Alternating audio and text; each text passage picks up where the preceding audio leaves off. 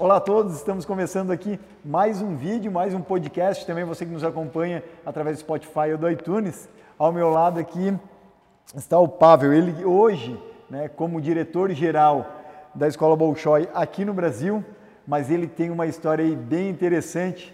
Vocês vão notar aí pelo, pelo sotaque dele. É, já perdeu um pouquinho do sotaque russo, né? Mas ainda, ainda dá para dizer que não é daqui, né, Pavel? Claro, tem que ainda forçar, né? ainda... É charme. Muito bom.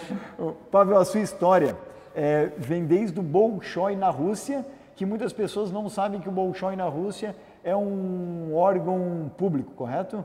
Como é que funciona lá? Sim, uh, Bolshoi, o Bolshoi da Rússia é patrimônio, patrimônio histórico da Rússia e da humanidade, porque tem já mais de dois séculos de história. Eu ia falar 200 e poucos anos, é, né? É, em 1700, 1776, que foi fundado o Teatro Bolshoi da Rússia, e hoje deve ser um dos nomes, uma das marcas mais conhecidas no mundo da arte, no mundo da dança, de ópera, ah, de música, e sim, é, Bolshoi em russo significa grande.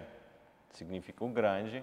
Teatro realmente é muito grande, tem mais de 3 mil funcionários. É, é difícil de conhecer todos, tem muitos bailarinos, muitos cantores de ópera. São, uh, se não me engano, sete prédios hoje no centro de Moscou. É uma estrutura administrativa muito grande e realmente o governo russo apoia muito o Bolshoi porque é um cartão de visita de cultura russa.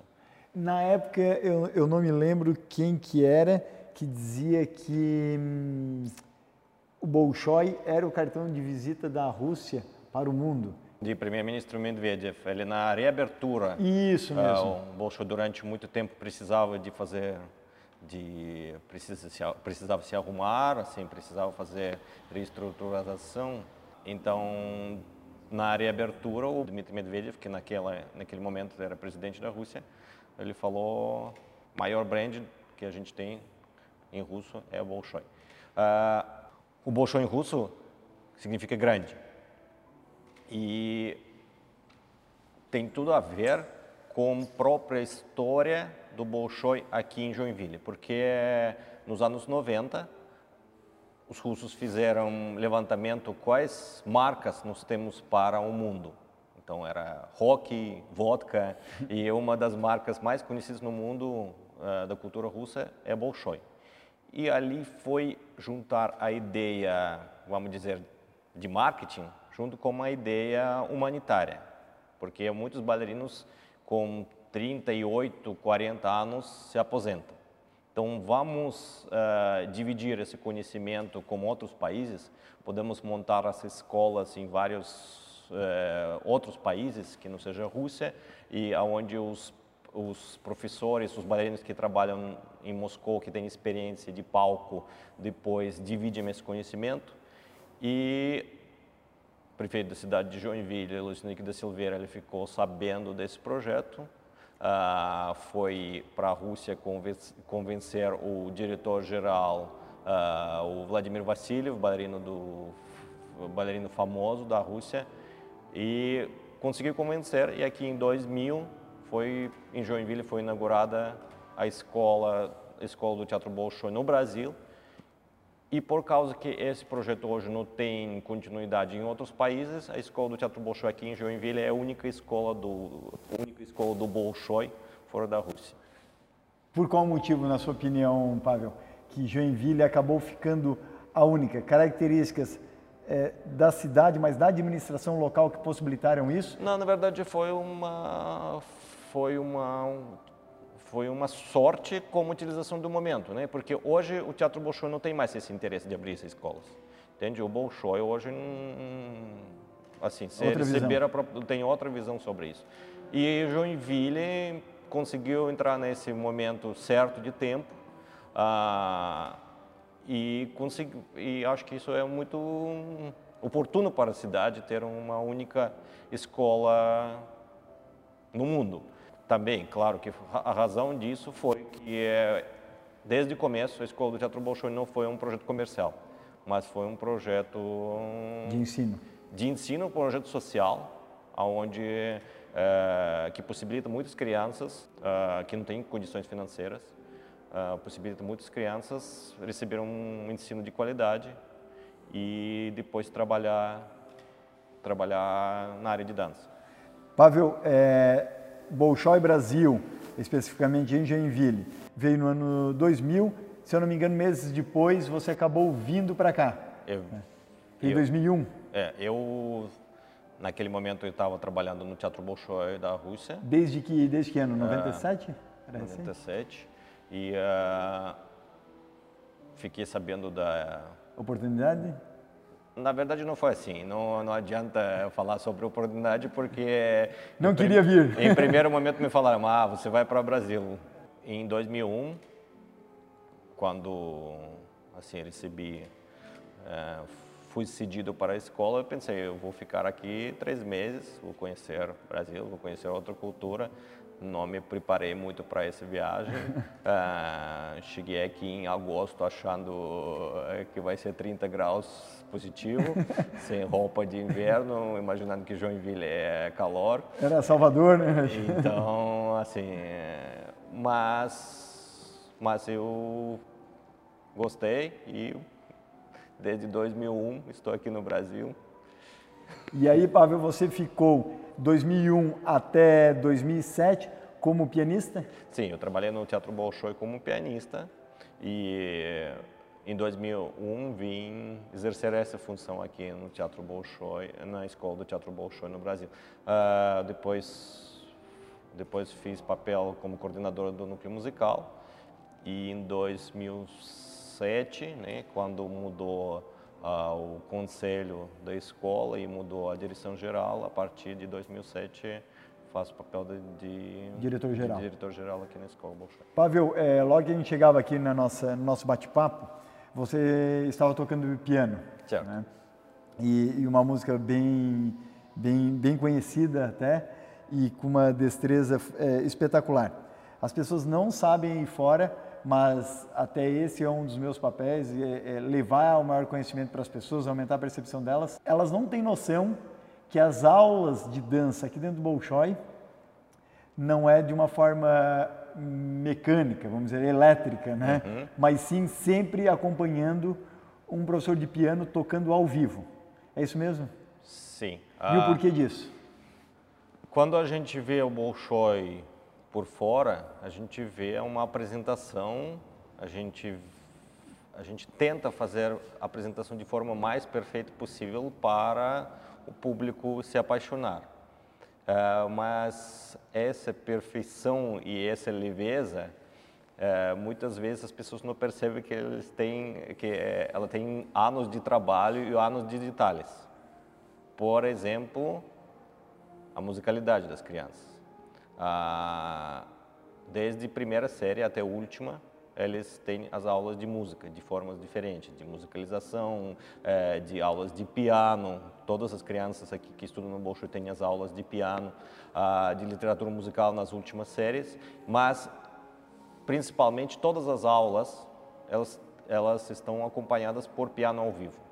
Então é um grande investimento da escola, desde compra dos instrumentos até os profissionais ah, altamente qualificados, pianistas que tocam todos os dias na aula, mas por simples razão, a música é, é muito importante para a dança. A música é um elemento essencial para a qualidade final da apresentação.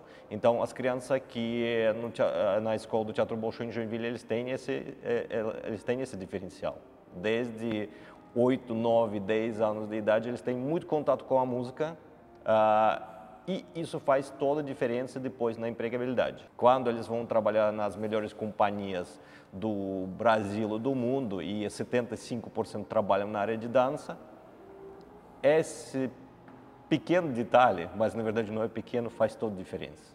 Então, uh, essa grande equipe do Bolshoi, ela sempre dava muito valor para a musicalidade, para a música, para pianistas e, e tomara que a gente ainda se desenvolve nesse caminho, porque quanto mais bailarino musical, melhor a qualidade dele. Aí que eu ia questionar, Pedro, é, o que perderia a qualidade do bailarino final se fosse um som é, praticamente num, né, saindo de um aparelho, num computador, no caso? É, o, o, o que, que perde a execução, a execução fica mais mecânica, mais automática uh, e no final isso faz toda a diferença uh, para a performance de bailarino.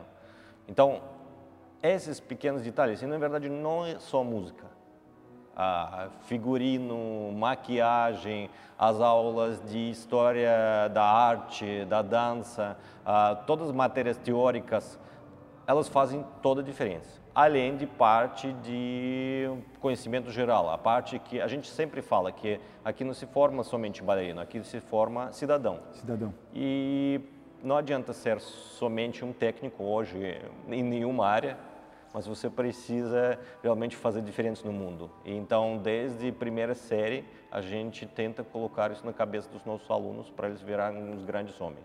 Pavel, são oito anos, né? Tem pessoas que chegam aí numa fase já posterior, mas é, o processo completo são oito anos aqui dentro. É, aquele jovem, aquela criança continua indo para a aula normal, né? No, no, numa escola pública ou privada, que seja. Mas ela tem parte do dia aqui. É, aqui dentro não se constrói, o que eu observo muito, apenas a construção técnica daquele, daquela pessoa, daquele profissional. Mas tem uma parte humana, né, em termos de valores, em termos de disciplina, espetacular. É, é este equilíbrio que fez o Bolshoi ser grande, né, até fazendo analogia o que significa o nome, né, é, para o que é hoje. A gente sempre procura harmonia, harmonia entre um aluno nosso ser extremamente técnico, ser correto, ser um grande profissional artístico, né? E ter conhecimento geral, ter uma cabeça aberta para todas as coisas que acontecem no mundo uhum. e ser um grande cidadão. E ali envolve, uh, na verdade, envolve, envolve tudo. Mas por quê? Porque uh, dos 75% dos alunos nossos que trabalham na área de dança, alguns trabalham como os bailarinos, sim mas vários deles vão trabalhar como os professores. E ali, o professor, ele precisa, ele precisa ter uh, esse parte de conhecimento, porque não adianta ele só ensinar técnica, sem ensinar, uh, sem multiplicar o que a gente ensina de forma equivocada, ali nós não vamos conseguir multiplicar o trabalho que o Bolshoi quer implantar aqui no Brasil. Então, uh, desde o começo, a gente, pelo menos eu penso, eu penso assim, essa criança depois se multiplicar aquilo que aprendeu aqui, ele vai conseguir formar os outros bailarinos? Então, tem vários alunos do Bolshoi que hoje trabalham como os professores. E, de repente, agora isso não é tão visível, mas daqui uns 10, 15 anos, quando uh, vários bailarinos, vários alunos que se formam aqui vão trabalhar como os professores, esse trabalho vai tornar cada vez mais importante. Mas hoje eu, a gente mais divulga os bailarinos que hoje dançam nas companhias. Vou pegar um exemplo mais recente. Ontem assisti um espetáculo uh, no, do Netherlands Dance Company, assim, eh, Netherlands Dance Theater, é uma companhia de repente mais desejável de todos os bailarinos, aonde é, para entrar é 200 bailarinos por vaga, por vaga, a audição é muito disputada e ali eu assisti o espetáculo, mas depois eu me toquei. Mas aquele menino que dançou lá, ele parece com Kiran, parece com um aluno que estudou aqui no Bolshoi. Fui lá ver a ficha técnica depois do espetáculo. Era ele. Aqui, estudou aqui em Joinville, se formou aqui em Joinville e agora está na melhor companhia, de repente, de dança do mundo. Uh, escrevi para ele no Instagram, depois escrevi, ó, oh, é você, é, é, eu. E aí, como é que tá? Começamos a conversar, combinamos que ele vai dar as aulas agora para as crianças uh, via plataforma, né? Nesse quarentena não tem como, nesse, nesse quarentena isso é, é muito importante porque tu consegue fazer à distância. E assim vai, na verdade. E ali te leva uma satisfação pessoal e satisfação profissional, porque tu sente que o que tu faz no seu dia a dia, ele faz a diferença na vida de uma pessoa agora e vai fazer a diferença na vida Vários. de pessoas muito. Você está formando formadores. Formando formadores. E olha que está na Holanda, na companhia que eu tenho muita admiração. Pavel, é, logo que a gente entra no Bolshoi, para quem já teve a oportunidade de vir a Joinville, logo na recepção à esquerda existe um mapa onde vocês atualizam com constância em termos de onde estão alunos do Bolshoi pelo mundo. E ali passam do, dos 100 ali, espalhados aí, Estados Unidos, Alemanha, Rússia, e lá vai.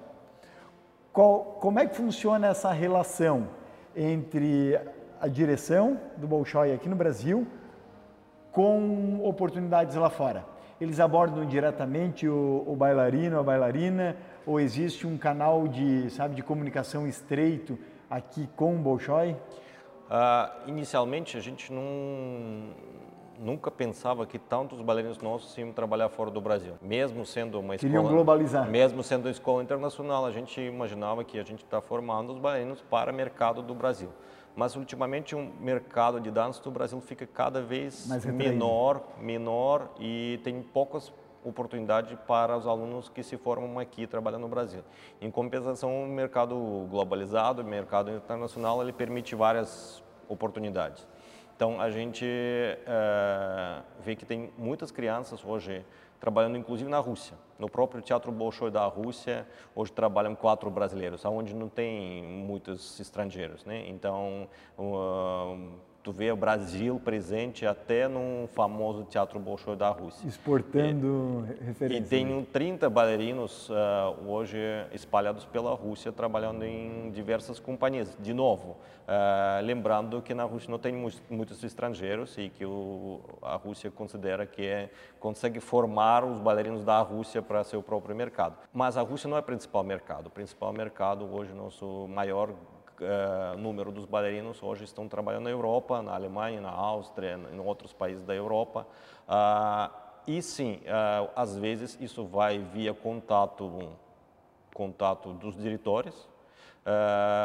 mas hoje o nome da escola fala assim por si. E muitas vezes bailarino que trabalha em companhia ele já recomenda para o diretor outro bailarino que ele conhece daqui, assim o brasileiro chama outro brasileiro, a companhia brasileiro, né? cada brasileiro, vez incrível. vira mais brasileira e isso é uma realidade do mundo. Hoje não tem, acho que não existe uma companhia de dança no mundo que não tem brasileiro no seu elenco. E a gente fica feliz que as crianças que se formaram aqui em Joinville fazem parte do mercado global, né? Mercado de dança. Ah, e isso, com certeza, eles adquirem a experiência, ah, a possibilidade de trabalhar na área onde eles gostam e normalmente em julho, nos anos anteriores, todo mundo se encontrava em Joinville quando passava as férias da Europa. Hoje, por causa da, da pandemia, isso não dá para fazer, mas a gente continua em contato com as pessoas. Às vezes, as crianças que nem são daqui de Joinville passam as férias em Joinville, porque isso vira a sua verdadeira casa, a sua segunda casa.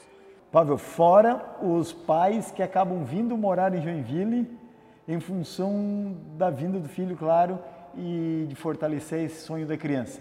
Eu tenho falado desde com com mãe, né, a Neia, né, mãe do João, com a Luana, que atualmente está na Rússia, né, é, com a Vitória. Cada um tem uma história incrível, né, é, e, mas tem uma, algo independente da classe econômica, independente de se veio do Rio Grande do Sul ou do Recife, né, é, que nem a Vitória veio do Rio Grande do Sul, a Luana veio do Recife. Independente de quem seja, existe uma coisa em comum, Pablo, entre eles: é a superação.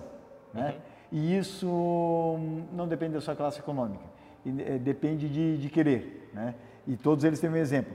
O que é mais admirável é, são os pais vindo atrás para incentivar o filho. Tem algumas histórias aí que tiram o chapéu. Sim, é, superação das famílias, superação das próprias crianças. Imagina a criança que desde 8, 9 anos sabe o que ela quer e passa hum, assim passa várias dificuldades, assim precisa ah, abrir mão de muitas coisas para continuar assim para continuar para conseguir chegar no seu grande sonho. Então as histórias de superação de crianças, de pais deles, de funcionários aqui do Bolshoi, ah, mas a dança, a arte é um pouquinho isso você precisa, você precisa de disciplina, você precisa, assim, no seu dia a dia ser, é, ser racional, mas sem uma dose de loucura, sem uma dose de é, esforço, assim, diferente, acho que nem no esporte nem na arte, nem na verdade em nenhuma área da, da vida você consegue. Privada, né? Se você ver os grandes empresários, eles também muitas vezes abrem mão de muita coisa, de muitas para conseguir esse resultado, para conseguir para conseguir executar aquilo que eles sonham, uh, para chegar num grande objetivo. E ali Acho que o prazer de conquista ele compensa tudo que tudo que tudo que não aconteceu no caminho. Pavel, é, quando a gente fala em termos de é, retração né, do incentivo, não apenas ao balé, mas à cultura de forma geral, no nosso país, Brasil, né? É, eu posso dizer nosso porque o Pablo provavelmente metade da vida né, até hoje já, já vive no quase, Brasil, quase, né? Então daqui a pouco. Eu, eu, só não sei se Copa do Mundo, Brasil versus Rússia, para quem que o Pavel torce, mas, mas talvez para a Rússia, mas não dá para gol da Rússia. Hum, vai tocar piano. Não, sabe o que é bom nessa história? Que a Rússia nunca faz gol contra o Brasil. Então, então tá tranquilo. tá Agora o vôlei já é mais complicado. Muito bom. O, Pavel, é, o que está faltando aqui no nosso país é, para botar no trilho novamente a questão de incentivar a arte e a cultura? Eu estou um é pouco desacreditado, vou, vou É que o trabalho, por exemplo, aqui na escola de arte, ele fica muito mais complicado, porque eu, como diretor-geral, eu não consigo acompanhar 100% a desenvolvimento artístico ou cuidar da parte educacional, porque tu sempre precisa se preocupar com dinheiro, com patrocínio, com é, retorno para patrocinadores. Então, ok, a gente já entendeu as regras, mas isso poderia ser um pouquinho mais fácil.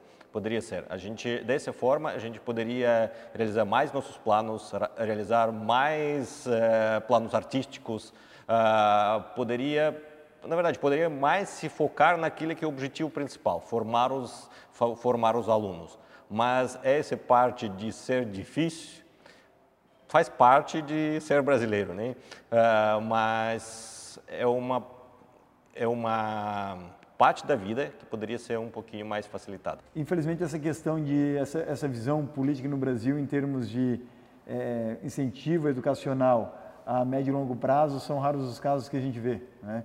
E muitas vezes tem que ter instituições como o próprio Bolshoi e tal que realmente mostram o outro lado, né? O que é possível. Mas acho importante e aproveito o momento para convidar todas as empresas, as pessoas que interessam-se no trabalho social, no trabalho artístico que o Bolshoi desenvolve, eh, na educação das crianças, eles podem ajudar a Bolshoi, podem ajudar as outras instituições Excelente. e fazer essa parte, fazer assim que os mais crianças brasileiras se tornam os grandes artistas, da forma como o Bolshoi aqui em Joinville está fazendo.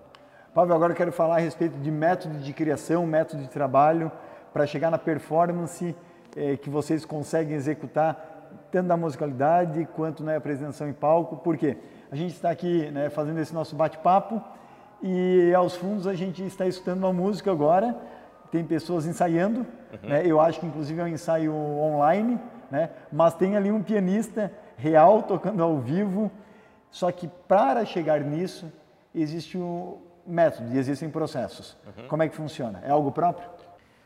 A grande diferencial da Escola do Teatro Bolshoi no Brasil é que ela utiliza o método único, um método que foi criado por grande bailarina russa Agripina Vaganova no começo do século XX e que hoje é utilizado, na verdade... Começo do século XX? Sim, e que hoje é utilizado, na verdade, na, na, grande, na grande maioria das escolas e de companhias do mundo, inclusive no Brasil. Ah, só que aqui, grande diferencial que os professores russos eles passaram esse método desde seus oito anos de, de idade. Então eles uh, estudaram esse método nessas escolas russas, depois dançaram como profissionais nas companhias de balé da Rússia e depois eles dividiram esse conhecimento com os professores brasileiros que trabalham aqui na escola do Teatro Bolshoi no Brasil. Então isso permite que todas as séries no Bolshoi falem a mesma língua. Uh, você troca o professor, mas você continua o Porque aprendizado. um método, existe um processo e é respeitado. E ele é único. Então, nos ensaios a gente economiza muito tempo, porque tu não precisa explicar em que altura fica o braço. Ah, você troca o professor e a aprendizagem, a aprendizagem continua. E hoje, inclusive, vários professores de outras escolas, a gente dá essas aulas de metodologia, então vários professores de outras escolas querem aprender, uh, na, uh, querem aprender na fonte assim o método que a gente utiliza aqui na escola os alunos que se formam aqui e que vão depois trabalhar nas companhias do Brasil do mundo, eles têm, uh, eles depois aprendem na prática, enriquecem a sua experiência, mas eles aprenderam um método e depois eles conseguem voltar aqui ensinando uh, para as outras crianças, replicando o conhecimento. Pavel, parte do, do público que está escutando agora ou vendo este vídeo é empresário, empreendedor, ou seja, está na iniciativa privada, né? Está, como a gente diz no Brasil, reinventando, tentando reinventar a roda e gerar de uma modo diferente é, para vencer os desafios aí, ou impostos pelo poder público ou pelo seu próprio segmento. O que acontece? Eu me lembro uma, uma, uma vez que é, você me contava a respeito de um local que vocês foram visitar, com a presença de vários engenheiros, se eu não me engano, e eles ficaram admirados com o método que vocês utilizavam aqui dentro que muitas vezes as pessoas acham que é um método apenas para o balé, mas esquecem que por ser um método e ter um processo, muitas vezes ele pode ser trazido, ele, esse método pode ser trazido para outros negócios. Como é que foi isso? Uh, sabe o que acontece? Às vezes um grande empresário ou um trabalhador, ele imagina que a arte funciona da seguinte forma: nós dois combinamos, eu peguei violão, você pegou, uh, começou a cantar, então em 30 minutos a gente fez uma música, beleza. Exato. Mas não foi assim, tá? Ah, eu desde meus, eu comecei a tocar piano com quatro anos de idade, eh, com quatro, quatro anos. Com sete, oito anos eu já tocava, já estudava por dia três, quatro Exato. horas. Assim, nos 14, 15 anos eu estudava seis, sete horas por dia. E a mesma coisa acontece com os bailarinos. Eles têm aula hoje seis, oito, seis, oito horas por dia uh, cinco vezes por semana e sábado e domingo não pode, tu tem que continuar com dieta. Então a arte não é o momento assim, ah, peguei violão. De repente, arte, uh, o que a gente imagina, arte amador, sim, mas existe uma profissão de artista. Então, a maioria das pessoas que trabalham na profissionalização da arte, eles se dedicaram a vida toda. Eles abriram mão de muita coisa. Então, a história de sucesso contada por artista profissional, ela realmente empolga muita gente, porque a verdade é que você está fazendo isso durante 10 anos, 8 horas por dia. Então, quando tu escuta, por exemplo, Camila Abreu contando a história, como é que foi a história, uh, como é que foi a biografia dela, você realmente hum, fica impressionado. Camila Abreu, para quem não conhece, é a bailarina, bailarina formada aqui no Bolshoi, se formou, eu acho, faz uns dois anos, Pavel? Camila? Uh, acho que faz mais tempo, mais? mais? tempo, mas ela passou por CIA jovem, depois trabalhou como professora aqui, aqui né? hoje mora nos Estados Unidos. Miami, né? Uh, e é o, é o fato, a pessoa super dedicada que é, o tempo todo tentava superar os seus desafios. E, e muitas vezes quando alguns profissionais daqui vão fazer a apresentação é, falando, claro, um pouco a respeito... Mas isso é um assunto bom. Acho que esse assunto pega de, sabe, tipo de dedicação, sabe? Esse, esse, sem sem esse falar sobre o que é isso. É, quando os bailarinos vão fazer alguma apresentação fora, falar um pouco da, da vivência própria aqui, mas entram nessa questão de superação, nos desafios, muitas pessoas de qualquer outro segmento se identificam, Pablo. É isso que eu percebi em outras entrevistas aqui dentro. O que, que é superação do bailarino?